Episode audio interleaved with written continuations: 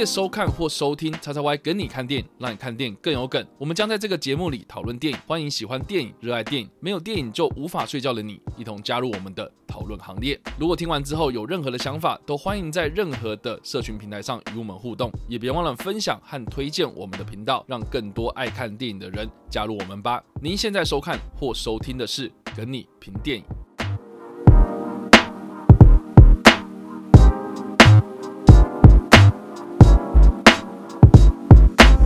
嗨，大家好，欢迎来到叉叉 Y 跟你看电影，让看电影更有梗。我是叉叉，我们现场还有 Jericho，是的，看了我们俩组合之后，说我们跟你评电影的组合又回来啦。那我们这次要来评论电影是《金牌特务：金士曼起源》。哦天哪，我真的是没有想到，我这个辈子可以等到这部电影上映，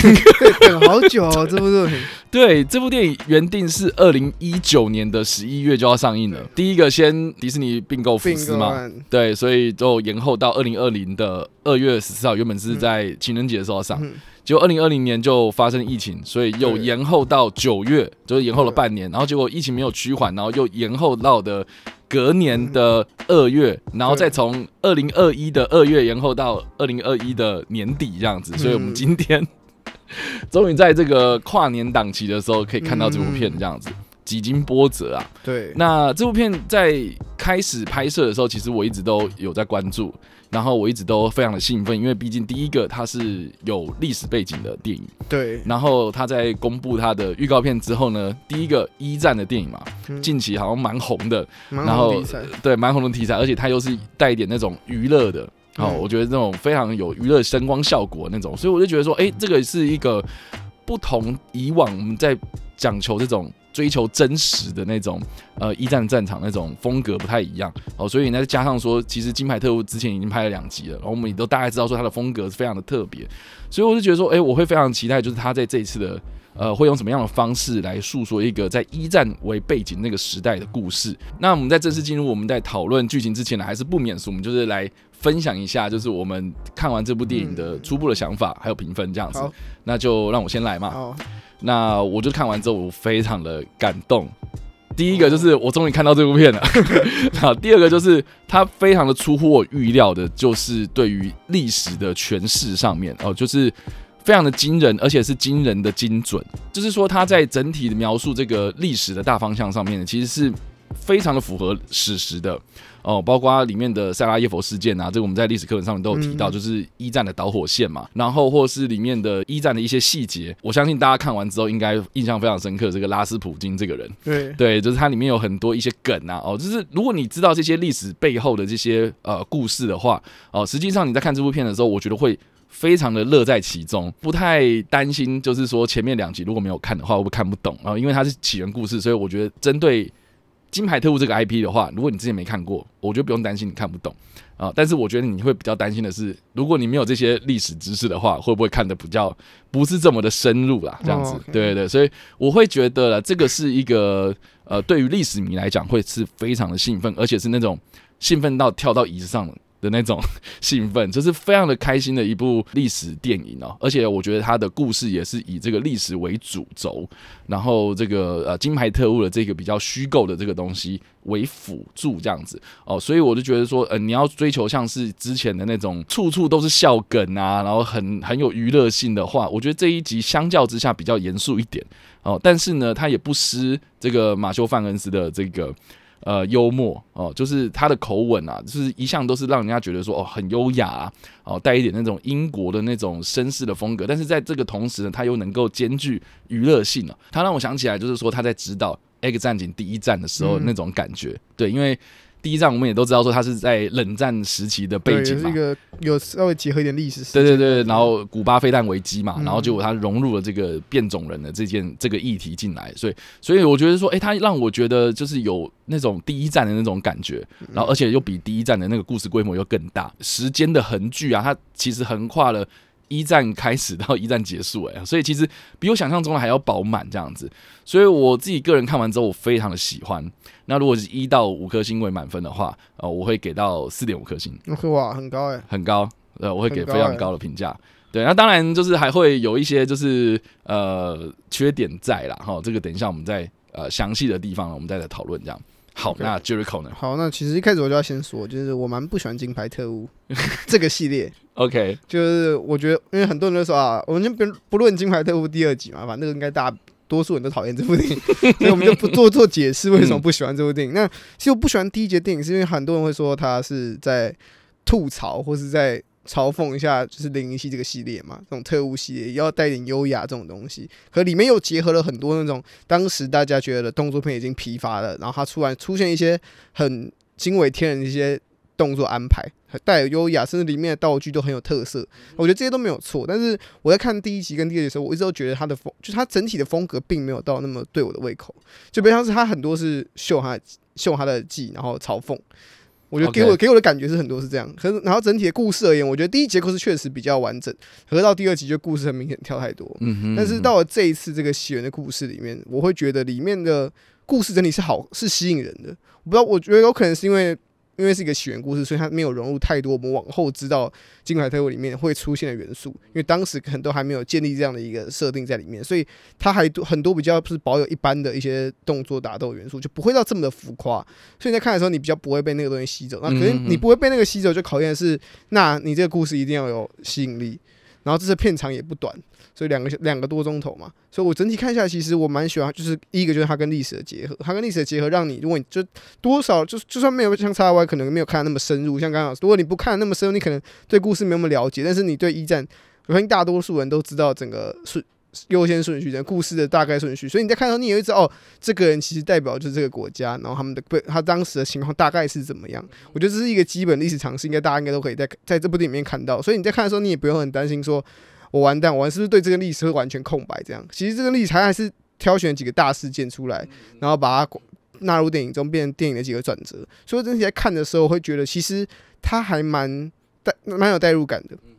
然后结合，因为像我，因为我自己很喜欢《X 战警第一战》嘛，所以他就他整体的故事也拍的很像《X 战警第一战》，不管是角色的设定，啊反派的设定，然后反派的一些方式、操弄的方式，都跟第一战很像。所以在看的时候，你其实会有一点即视感在里面，但是是好的，因为当时那个手法就很明显的很成功。然后在这部电影里面，他又融合更多的历史事件进来，而且细节也更多，然后加上里面又加了一些种种不同元素啊，然后不同的感情戏里面，所以整体看说其实蛮丰富。我觉得比之前的金牌特务都来的更丰富，因为金牌特务之前给我的感觉比较说是哦，我们就爽感，然后你说娱乐，你说效果这些都有，可是。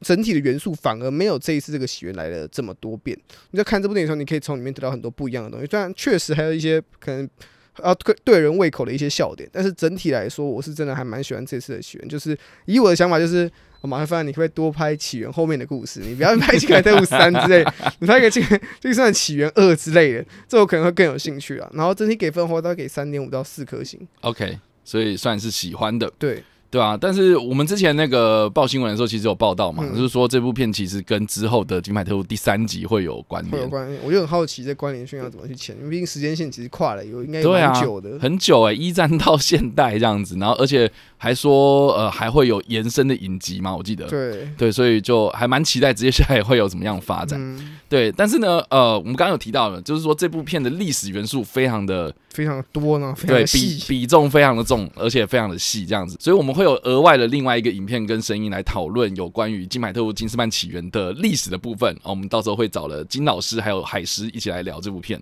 对，那我们这一个评电影呢，我们是针对电影的部分来做评论啊、哦就是说它表现啊，或是它剧情的编排等等的这样子。所以，呃，如果想要知道说这个历史知识的话，我们欢迎就是之后的那一支影片或者声音哦，大家可以去听或者去看这样子。好啦，那以上呢就是我们的无雷的部分啦。那所以以下呢就是会有讨论剧情的部分，也就是会爆雷。所以如果还没有看过的朋友们，请你们斟酌了哈。那既然我们刚刚提到了历史历史嘛，就是讲到一大堆东西哦，我必须先说了哈，剧情就是有交代到一个神秘的牧羊人组织。那我必须先跟大家讲，就是说这个牧羊人组织里面所有的角色都是历史上真实存在的人物。对，大家不要觉得这很虎小。对，大家不要觉得，对里里面那些角色全部都是真实人物存在的，包括那个女生，包括那个去勾引美国总统什么有的没的，那个那几个角色全部在那个谷仓里面开会的那些人，全部都是历史真实存在的人物，所以这一点让我真的是非常的惊讶。从他们第一次就是拉斯普京搭那个电梯上去，然后进到那个长桌之后，然后开始开会，然后大家都开始讲说：“哦，我是谁，我是谁”的时候，我想：“我我我真的要这样搞吗？天哪，你你你确定吗？”OK，那我就接下去看你要怎么样做。我们刚刚有提到说第一站，然后里面的变种人角色超级多，对，而且也是起源故事嘛，嗯，然后就看这些角色怎么样互相影响，这样子，我觉得真的在这一段的时候就有让我有那个第一站的那个即即视感。对，尤其是那个潜艇，啊，对哦，我觉得根本就是那个凯文贝肯那种角色啊，对，对在中间要做梗这样子，对啊，然后去去攻击人家，所以我觉得在历史还原这部分呢，我非常的佩服，就是马修·范恩他在编剧上的功力，就说他能够用一个大框架的东西。然后底下再去用很多小细节去把这些东西给串联起来，而且串的非常的流畅。就是说它的逻辑是顺的啦，当然有很多什么很虎小的地方这样子，嗯啊，但是我觉得说它至少它的逻辑是顺的，它是通顺的，它是流畅的，不会感觉到就是中间有什么冷场这样子。对，所以我觉得这一点是让我蛮佩服的地方，就是编剧的这个部分。所以我必须说，就是马修·范恩，为什么你在第二集的时候可以搞成这样？对啊，为什么？为什么？就是第二集一样，其实这集你也不能说它故事很小，它其实故事还是延伸到了很多历史事件。超大哎、对，只是或许比重稍微调了一点，可是第二集也是一样啊。它它其实要讲的是要多带一个新的组织出来，对啊，然后可是很明显就是两个组织撞在一起，然后就爆了。对，我不懂为什么直接碰到美国，然后他就他就哎哎，对啊，对啊，我也不知道哎、就是所以，所以我在想说，到底是发生什么事情呢、啊？像说，其实呃，马修·范恩的制片公司、就是那个 Marv 那家公司啊，他其实近期也有推出了很多我觉得很有创意的剧本的故事，像是比如说前阵子才刚上映的那个最后的一个什么，最后的一个平安夜嘛，哦，奇拉奈特利嘛其他。一家就就 Rabbit 对《JoJo Rabbit》里面那个小男生，就 是这最近台湾也刚上映的，我不知道现在下映了没。对，就是那那个也是马修·范恩他旗下的这个制片公司所出品的电影。那但是那个那个就不是马修·范恩导的嘛。但是我是我我觉得啦哈，就是说他们那一票人啊、就是对于这个剧本上面的这个 sense 是很足够的这样子，所以我对于他们的故事。是非常的放心，能够交给他们的，嗯。对，所以还是老话那一句，你到底第二集在搞什么鬼？对啊，这一段发生什么事啊？还是说我我我在想，会不会是因为呃第二集它比较天马行空一点，然后它的东西就是比较多，我觉得是承载虚构的东西比啊较多啦。啊，你说承载压力，对啊，就是因为到第一集大家看完之后，因为《金牌特务》第一集不是像大家什么已经很红，然后推出来大家都很想看，而是上了之后发现，哎、这个好像不错看，然后口碑慢慢叠起来，才变成一个大家很喜欢的系列嘛。然后第一，然后第一集备受讨论的就是那个教堂那一段嘛。然后，所以我觉得很多人会想要在第二集看到一样浮夸，然后一样很多特技，很多让人意想不到的动作场面。所以你看第二集就一样很多这种东西，然后它又结合了不同部门的一些风格，所以我觉得他很多会注重于这上面，反而在故事上面他就有一点轻描淡写的带过，然后还第然后第一集到第二集又有一个硬要我我自己觉得有点硬要把人复活一个环节，所以你要知道哦第二集故事变得很硬嘛，对对，因为你要唤醒那个对啊，科林佛斯那个角呃色，对我觉得整体就变得很多很硬的东西要去处理，就可能没有那么好去一个一个都破解掉了。对啦，所以还是老话那一句，就是说你必须要掌握到这个剧本的嗯。主轴到底在哪里。那我觉得就是呃，《金氏上面起源》它就是以这个历史为主轴嘛，所以整体的故事事实就是在那里啊，就是历史的事实就是那样嘛。对，对啊，那个斐迪南大公就是被杀，就是被杀了，然后嗯萨拉耶佛事件发生就发生，然后一战真的就是也打了这样子，然后这个拉斯普丁也是确实也是被人家杀了这样子，嗯等等，就是他有那个整体的那个历史的脉络确实是一贯的，对，是一贯的，所以他在旁边再去加入这个虚构的人物进来的时候，我觉得才会比较。比较有稳固啦，要不然就是觉得好像浮浮的哦，虚无缥缈这样子，然后说啊，你什么都你说了算那样子的那种感觉，我觉得第二集有这种感觉，就是嗯啊，他很强，对他们两个合体起来就很强，然后再杀进去，对，没有人挡得住他，那又怎样？对，漂亮是漂亮啊，可是问题是好像就就少了一点什么灵魂的东西这样子。嗯对我觉得这个是还蛮关键的，所以啦哈，就是《金牌特务》第三集，拜托，请好好把这件事情给搞好。这样对啊，再来就是我觉得这部片他所想讲的东西，我们刚刚一开始有讲，就是比较稍微严肃一点。嗯因为我觉得《金牌特务》第一集它有一点点，就是也是一样嘛，就是用这种特务的元素，然后来带出一点比较不会这么真实。可是我觉得这一部啊，《金士曼起源》蛮严肃，在控诉一些东西的，比如说战争的残酷这件事情。哦，我觉得我看的时候我蛮感动。对，我觉得那段呈现的很好、欸，对，因为我觉得第一第一次世界大战那个战场上面的这个呈现是比我想象中的还要多哎、就我以为可能就是对会轻描淡写带过，甚至有一个转折，我甚至也没有想过会发生。对，那就是他儿子死掉。对，对，那个真的是我在戏里面，我我傻眼哎、哦什么而？且死法还是大家会觉得他很瞎，可是好像是也是在那个情况，可能真的可能会发生这种事情。对对，就冷不防来的一个冷箭，然后这个也是描写这种战争的残酷啦，就是说，哦，你你出生入死哦，哇，在战场上没事这样子，雄英雄回归，然后结果被被自己的人打打死，这个真的是是哦，哦，真的很闷呐、这个心情真的是超级闷这样子。然后加上说，其实比如说你看他儿子嘛，跟他爸，然后跟那个吉蒙哈苏嘛，哈，是不是跑去杀死了一个拉斯普京？哇塞，多多么重大的事情，然后结果你就死在一个你自己队友的这个枪下，哦天呐，这个冷枪啊，这个冷箭一放，真的是哦，真的让人真的很心碎这样子。所以我就觉得他在呈现这个战争残酷这件事情啊，我我觉得很蛮蛮蛮到位的，而且很深刻，戏剧的张力很足够啊。那这样说，他一直都在铺陈，就是说他儿子想要从军，然后他爸又不让他去。然后这个他爸爸不知道，好像就是 有有有一点在呃盘算个什么东西，就是想要做一点就是有意义的事情，然后为了这个国家怎么样怎么样子啊，所以想要做这些事情，所以才有这个金士曼的这件这个这个特务机构出现嘛。对，那我觉得这个起源故事其实铺的呃承载那种感情上面啊，我觉得还蛮感动的。对，第一个就是因为他太太嘛，嗯，再就是他儿子嘛，然后再来就是他为了国家，然后想去做一些事情这样子，所以我觉得我们可以看到这个金斯曼起源这个故事的背后，其实承载的那种感情是非常非常雄厚的，这样。就不是说是啊，我就是炫，然后我就是门打开 来，哦，就是很炫的东西跑出来这样子，就不会这么的虚无缥缈了这样。所以我在感情这方面，我觉得铺陈的还蛮足够的，然后再加上说，我觉得雷夫范是真的演的很好，哎，我不知道，我觉得看到他演戏，我就觉得很很 enjoy 在他演戏里面啊，那种那种氛围之中，这样。对啊，就算是他搞笑，我觉得也搞笑的好笑。搞笑蛮好笑的。对，这这部这部每个角色其实我觉得都蛮立体的，真的，然后从就是从主角到甚至配角，你甚至说最后坏人那一块，嗯其实每个角色都有自己的鲜明特色在。嗯哼，然后尽尽管他们可能只出现个五分钟十分钟，然后可是你都会觉得这角色好好立体，就会嗯觉得哦这角色都让人佩服。那相比较第二集的那些反派比较没有激烈，就就还蛮就看得出来嘛。就看得出来，就是说他最后一定会死掉啊，他最后一定会怎么样怎么样对啊，啊，可是就是你看，就是我们在看这个起源的时候，你知道每个反派其实看起来真的都很有一定的实力在。然后你也可你在看的时候，你不你知道他哦，你当然知道坏人最后一定会输嘛，可是你就好奇他们要怎么解决这个问题。你在看的时候，你就会很有代入感，然后你就很希望一直看下去，一直看下去，而不是就觉得啊，哦，又是进入一个说教环节，大家就有点放松了。我觉得整部电影的节奏掌握的也蛮好的，对对，就我我觉得基本上没有什么，没没什么冷场、欸，没什么冷场。还可是这部这部电影的一个比较大的，我觉得就是比较大的问题是，它好像分成了三段来讲。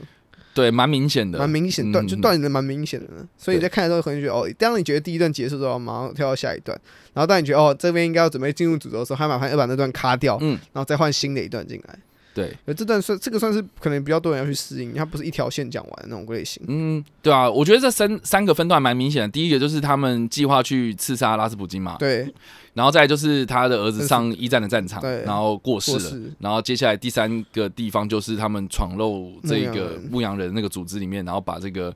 幕后的蛛丝者给干掉这件事情，这样子，所以还蛮明显的、啊，就是这三幕剧的部分这样。那也我觉得也可以同时带到，就是说雷夫范恩斯这个角色，这个牛津的心境转折，就是一开始我是意气风发的一个人，然后啊，这个妻子死掉之后呢，啊，想要为国家做一点事情这样子，然后就哎、中间他儿子拦不住他儿子了，所以他儿子去上战场这件事情，然后到最后面哦，这个奋发哦，奋发这样子，从一个很颓废的状态，然后奋发，然后就是为自己的妻子跟自己的儿子报仇。呃，我觉得就是整体的这样看下来，我觉得这个的角色转变是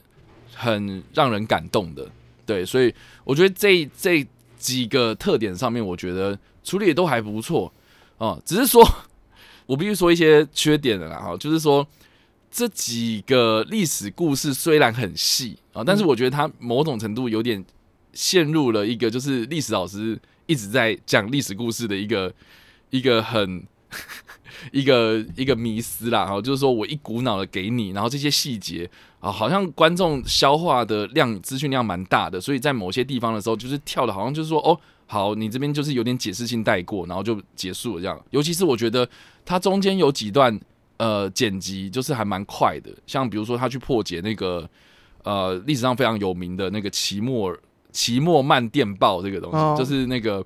德国去怂恿墨西哥要去打美国这个东西，然后引发的是美国加入一战，然后中间他又去加了一个那个马塔哈里这个女女角，我觉得马塔哈里那段处理的很很不太好，我觉得有一点点好像有点多余，而且有点草率的处理掉了。好，你说你把这个拿掉也没差，对。然后你加进来，可是你加的这段好像又没有太大意义。对，就因为因为我自己是觉得就是说，因为你前面交代到就是拉斯普京原本把很多希望放在拉斯普京身上，嗯。然，后结果拉斯普京被干掉了，然后所以就是马上又莫名其妙就是说什么，哎，那个马塔哈里你就你就去去做这件事情，然后去勾引啊，去干嘛的这样子，然后结果哎又被又被牛津做掉了，然后结果接下来这些人都没有用，我是找列宁出来帮忙，嗯然后结果列宁又出来，所以就好像是说，哎，你一个没了，然后下一个我又可以再找到下一个人嗯这样子，然后结果到最后面，哎，我不知道大家有没有待到最后面啊，对不对？最后面片尾片段最后面就是希特勒出来这样子，所以我就觉得，对啦，就是我觉得他某种程度想要呈现的是说，历史一代接着一代，一定都会有一个强人的崛起跟没落，然后到最后面又有另外一个新的。一个轮回的概念。对，就是一个历史的巨轮不断的在轮回嘛，这个东西我觉得是蛮喜欢的，只是说，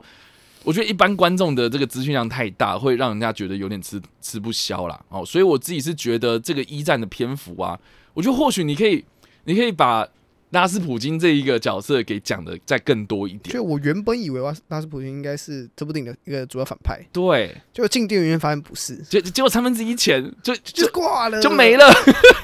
我傻眼呢。虽然我对就虽然一开始他在介绍组织的时候，我还想说，哦，所以他是要拍一个三部曲，然后拉斯普京是第一集的反派，是不是？然后我有在想、欸，结果就开看发现不对，他可能真的真的就在这一集就真的掰了。对啊，而且我还我我原本还以为那个丹尼尔布尔那个角色，嗯，就是就是奇莫博士啊，节目哦，大家知道我在说谁？就是那个大家知道，对那个《猎鹰与酷寒战士》里面那个对丹尼尔布尔，他我觉得他饰演这个角色就是稍微有点可惜，因为他就是在发那个电报嘛。嗯，就他那个电报失败了，然后结果哎、那个牧羊人又说什么哦，我喜欢那个勇于认错的人，然后他就没事，然后这个花了发，你就这样解释给我听，然后他没事，然后结果你把另外一个我我们也不知道为什么，嗯就是莫名其妙，你只是跟他在比那个西洋剑，然后就他就被一枪毙掉这样子，我就觉得莫名其妙哎、然后为什么他没事，然后这个人所以很明显只是为了要铺后第二后续，可能要拍续集。对我在想说他是不是为了要。还还是说他只是当下想要去铺那个马塔哈里或是列宁这几个角色的原因，这样。我我觉得其实蛮可惜的，就是说在解释上面还是有一点点在，我我觉得到最后面有点赶、啊、对，就是有点赶，就是说哦，你为了要讲一战的战场，对，然后一战要怎么样结束，然后大家都想办法要去解决这个问题等等的这样子，我就觉得就是其实蛮可惜的。然后加上说最后面他是要接到这个金牌特务组织的诞生嘛，对，对，所以就是里面的这些创始成员，就是用这个亚瑟王跟圆桌武士的称号来代称，去带出来，然后去接到这个第一集哦，什么兰斯洛特啊等等的这些人这样。哦，我觉得好像对啊，这个是一个必然的结果，可是好像有点硬啊。哦，中中间我觉得稍微有一点点小硬这样子，但但是整体来讲，我觉得还是算通顺的，不会有太多的什么问题。只是说在一些小细节上面可以看得出来，就是说因为故事规模变大了，然后马修范恩有一点点在在赶东西进度，在赶进度，所以变得是好像诶、你在说故事的这些小细节后面就是话就是有一点点好像呃就是朝着那个方向走，然后就直接诶、合上去这样感觉。而不是顺其自然的把它说完这个故事，嗯我觉得其实比较可惜。我觉得或许啦，因为这部片一百三十一分钟，其实我不知道啊，最最最近怎样，年底大家都要比长这样子，大家没没有到两个小时不算电影。对，就是两个小超过两个小时嘛，所以其实片长也蛮长的。对，然后我们刚刚又讲嘛，三个篇章的这个章节，所以嗯其实篇幅也蛮大的。我在想，是不是他原本想要拍两集或者几集，然后结果哎、一直被缩成，就是一定要浓缩成一集的篇幅。对我觉得其实稍稍微嫌有点赶这样子，嗯对吧、我觉得这个比较可惜。我觉得可以讲一下这一次的表武打表现吧。啊，武打表我觉得现，其实这次的风格跟后面《进来跳舞》有蛮大的差异，嗯哼，整体看起来就不管我们说故事调性就已经差很大，然后你说武打，我觉得就他们在刺杀拉普拉斯普京那段，其实还蛮设计的还蛮有趣的，蛮有特色的啊。蛮有特色的。就拉斯普京，因为他传说中他很喜欢跳那个俄罗斯的传统舞蹈，所以就把那个打斗给融合进去。去对，我觉得那段其实还蛮，而且那是前面就是他们准备要刺杀，然后一开始他在治疗他腿那段，我觉得应该也是大家觉得很奇，大家可能看起来都觉得很懵这样。莫名我觉得，其妙我。觉得他其实把拉斯普京在前面塑造这个人塑造的蛮到位的，是啊，就是你对于这个人，因为大家知道历史上他对他有点，比如说宗教或是一点一些，你看讲宗教邪门歪道啊，对类似类似这种东西在里面，然后又要就塞很多这种元素给他，然后大家一定觉得哦，这应该是在虎啸，就是这个角色应该不会真的有这么厉害能力，就大家看一看就发现这角色还真的有，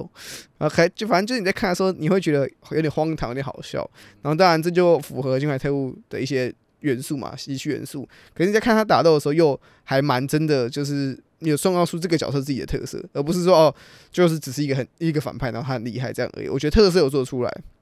然后加上整体的编排，然后最后拉斯普京的死亡，其实都蛮对最终历史的结果，然后你就会觉得，哎、这真的是完全照那个走，然后写在你而且他塞的也不会让你觉得很荒唐，是啊你，就这样看下来，你会觉得，哎、看这部电影真的很细，在前在那光是那一趴，我觉得光是处理拉斯普京这一趴就超级细。对啊，所以我自己个人在看的时候，我觉得一开始就蛮吸引我的。不过你讲到那个打斗的部分，我觉得这次的动作设计蛮多都是在冷兵器的对决，嗯，对啊，我觉得就算是就算是到了一战的战场上面，我觉得他还是用就是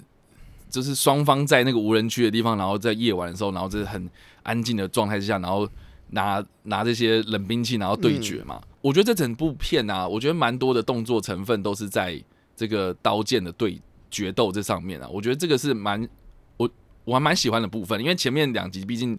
枪啊，或枪啊是什么的蛮多的嘛，武器啊什么的嗯就蛮多的，所以我觉得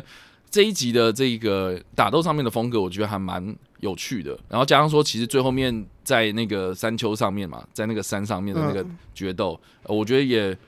也就是就是最最终的决斗上面，你会觉得就是说，哦，对，这个地方就是来了一个高潮的桥段这样子。所以我就觉得整体的这个编排上面，然后就我觉得没有什么太大的问题，只是说我们刚刚说的那些小细节。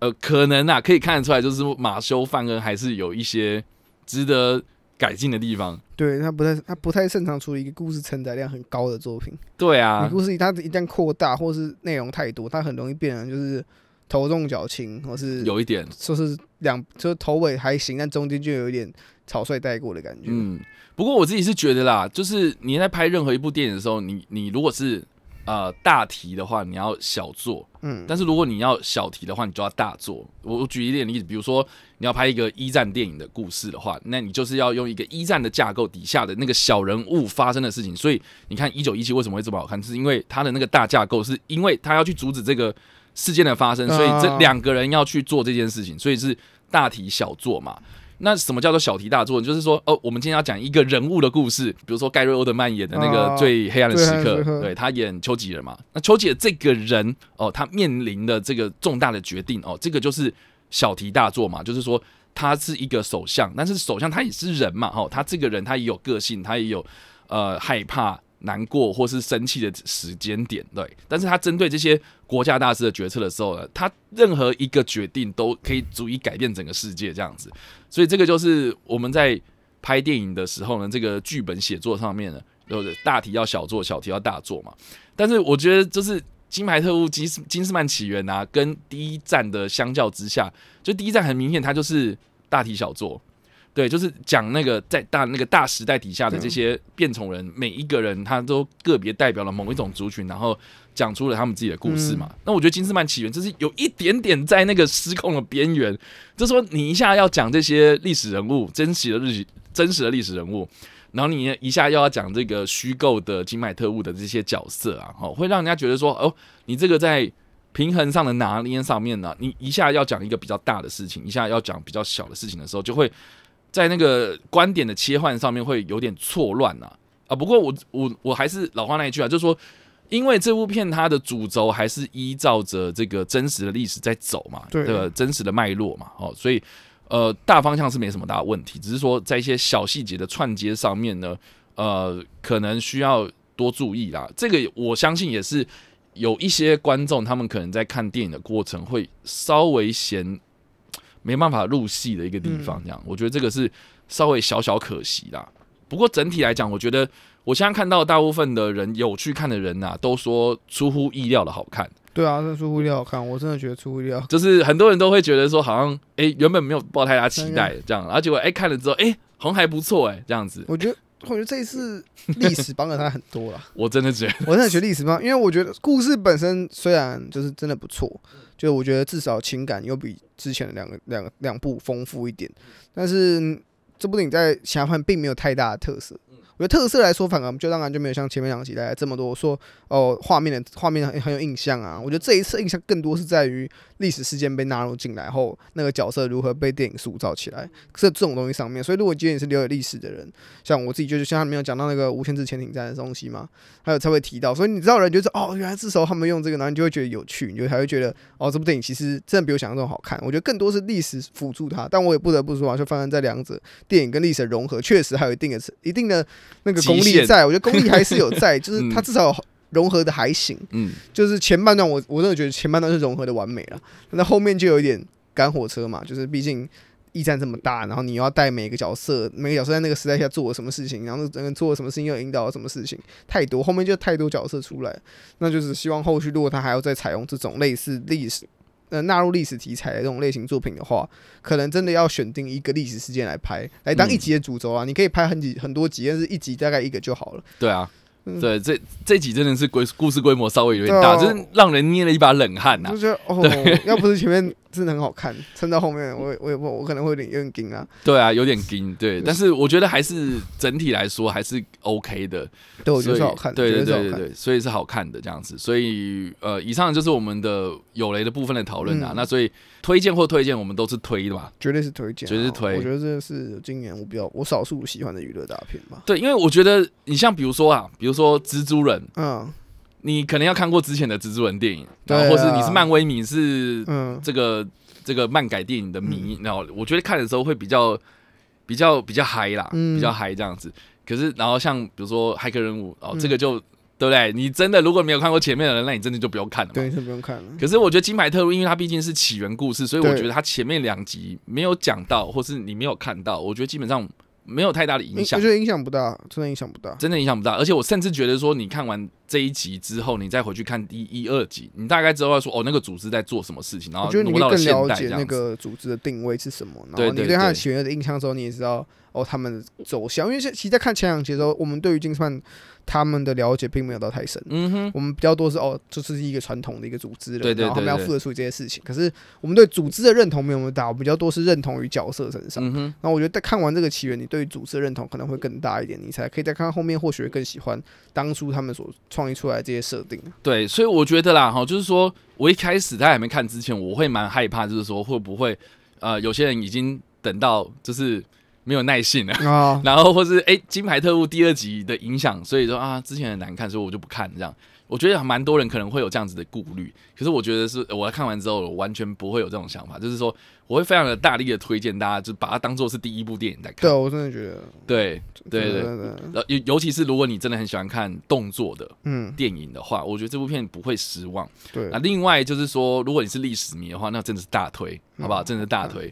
如果你真的看好久没有看到一部让人兴奋的历史电影的话，我觉得这部片就就就是它了，就是它了，嗯对，赶快去看。所以，诶，这个触及的观众层面还蛮广的、诶我觉得其他真的这部电影，真的，你说它虽然很硬，但还有历史的东西，但其实整体来说还是蛮通俗的。是啊是啊你不会到说我一定要了解历史每个细节才能看得懂电影，它还是有附，它还是要帮你做一些解释，嗯，然后你在看的时候你也会懂。所以我觉得，但大家如果真的喜欢，就是毕竟现在跨年嘛，然后可能二零二二年不知道第一部电影要选什么，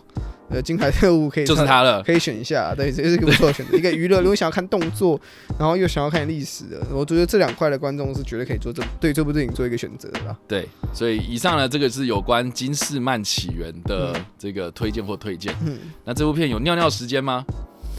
我觉得是那个吧，就是在看看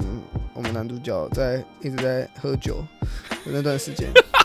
你说他很颓废的时候、啊，颓废时光啊。颓废的时间点，然后你就大概知道他得知他儿子死掉之后，你就知道这个人就会忽然变得很颓废嘛。那个时间嗯。也蛮长的啊、嗯所以，OK，我觉得这个是算是蛮后面的了。这蛮后面，就是后段后期的啊、我觉得前面一点的话，我觉得就是我们刚刚所提到的那三段故事的中间嘛，嗯。就是拉斯普京他们成功把他杀了之后，哦然后在火车上火那一段，对，就是帮他庆生那一段，我嗯觉得就是稍微可以，就是赶快出去对啊那段其实又在讲一样的，前面一样的东西，我不准你去当兵。呃对 啊，我你就算杀死了拉斯普京，我还是不准你去当兵。对之类的，对，就是那种诶前面的轮回有点有点一直重复了。对，因为就是爸爸很不想要让儿子当兵，然后儿子又很想赶快出去这样子，所以就是呃大概是这个样子啊。嗯所以就是以上就是这两个尿尿时间点之后，马修·范恩，我们之前报新闻的时候，然后有报道说他之后会拍一个英美合拍的谍报电影嘛，嗯，对，就是阿吉尔阿阿吉尔，啊对，然后主角是亨利卡维尔嘛，然后山姆洛克维尔、萨缪尔杰克森、John Cena 等等的这些人都会演出一个谍报电影这样子，所以，哎，我还蛮期待的，对，对啊，如果他可以，就是我觉得以他个性，感觉又会融入一些历史。我不知道啊，但 他还蛮融，他蛮爱融入历史的啊、我我觉得不是融入历史的话，他也是会融入一些时事梗。我觉得他会融入一些事件啊，就真实的一些元素在里面。对对对对对，所以我觉得诶是蛮值得期待他未来的一些作品在是推出啦。所以呢，以上呢就是我们这次的跟你评电影啊，我们评论的电影是《金斯曼起源》《金牌特务金斯曼起源》这部电影啊。那不知道你们看过了？那你看完之后呢，有任何的想法都欢迎在留言区帮留言，或在首播的时候来跟我们做互动讨论哦。那我们下一次的跟你评电再见啦，拜。拜拜。